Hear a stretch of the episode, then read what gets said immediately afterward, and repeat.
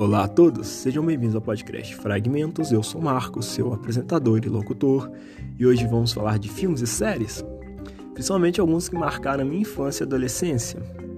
Para começar, vamos falar daqueles que marcaram minha infância e adolescência, começando com um clássico do Jack Chan, que é O Grande Desafio.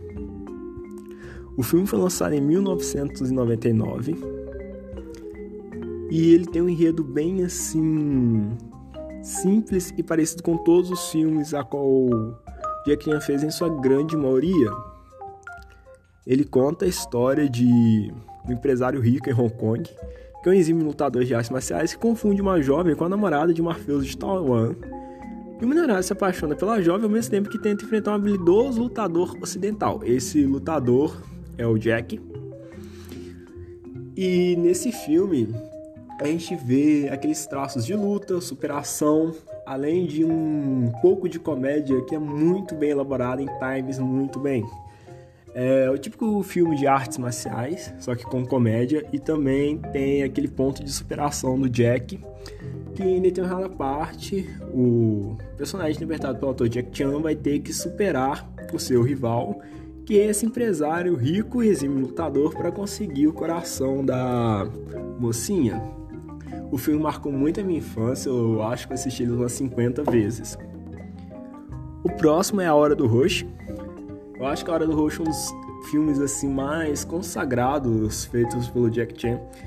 Ele foi lançado em 18 de setembro de 1999 nos Estados Unidos com a direção de Peter Rush.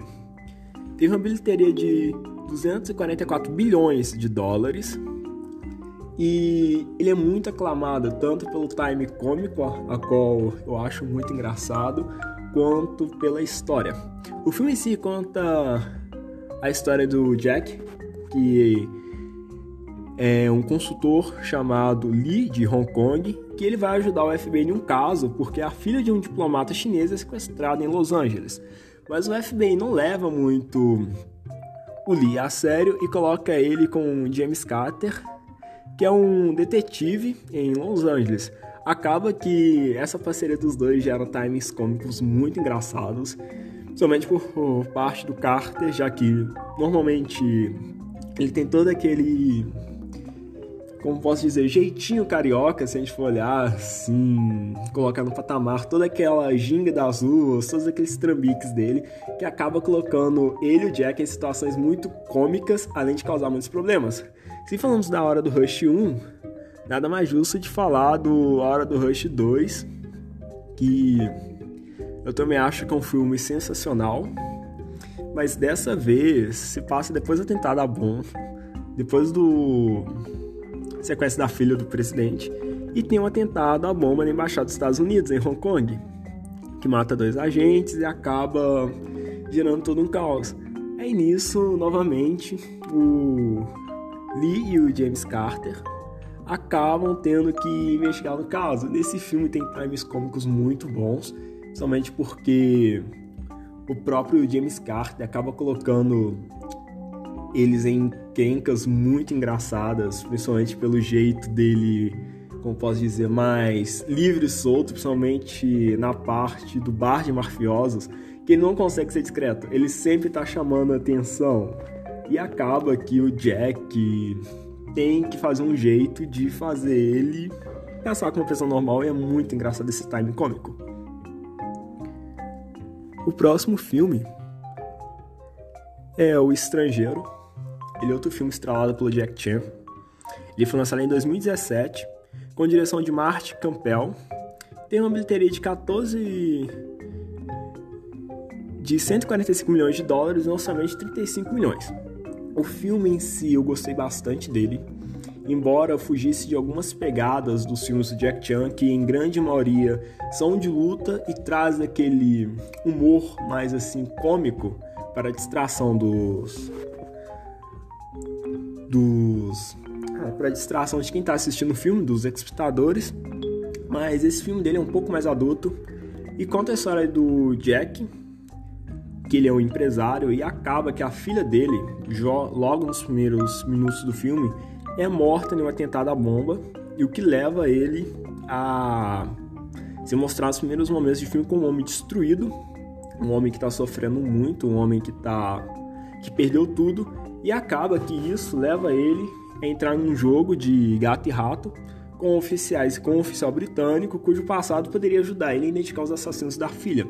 O tom mais sombrio e sério, além de um Jack que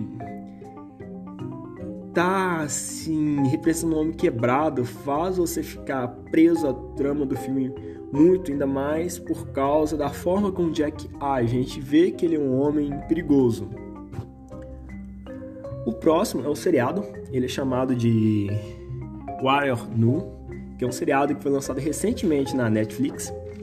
E ele tem como protagonista uma jovem de pouca fé chamada Ava, ou Ava, que logo nos primeiros capítulos já estava assim morta literalmente, mas ela acaba sendo ressuscitada por um halo divino que pertenceu a um anjo.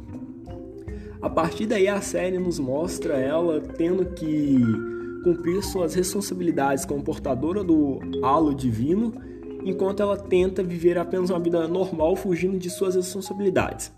A série em si é baseada em uma HQ que foi lançada nos anos de 1994 a 2000, que foi escrita pelo desenhista Ben Broom e foi lançada como HQs pela Action Press que publicou ela durante esses anos em que ela foi lançada. Eu gostei muito do seriado, ele é bom para passar o tempo, mas vale ressaltar que se você for ver o seriado e depois ver as HQs, você vai notar algumas diferenças bastante grandes, porque no seriado nós temos uma jovem de pouca fé, imatura e que não aceita muito bem todo esse sobrenatural que foi jogado em sua vida. Enquanto nas HQs já temos uma mulher mais velha, e que já está marcada por essa vida de caças, que se chama Sean Metris. O seriado é bem assim engraçado, trazendo alguns humores adolescentes, embora ainda tenha todo aquele tema um pouco mais assim pesado do apocalipse.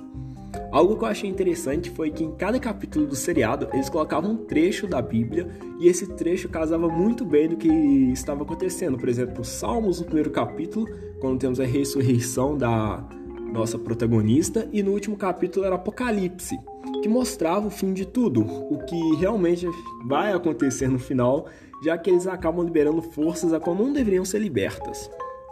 Esse foi o podcast Assinando Fragmentos, espero que tenham gostado e iremos continuar. Se você ouviu até aqui, eu gostaria que pudessem compartilhar para seus amigos. Tenham um bom dia, uma boa tarde. Eu agradeço a todos, de coração.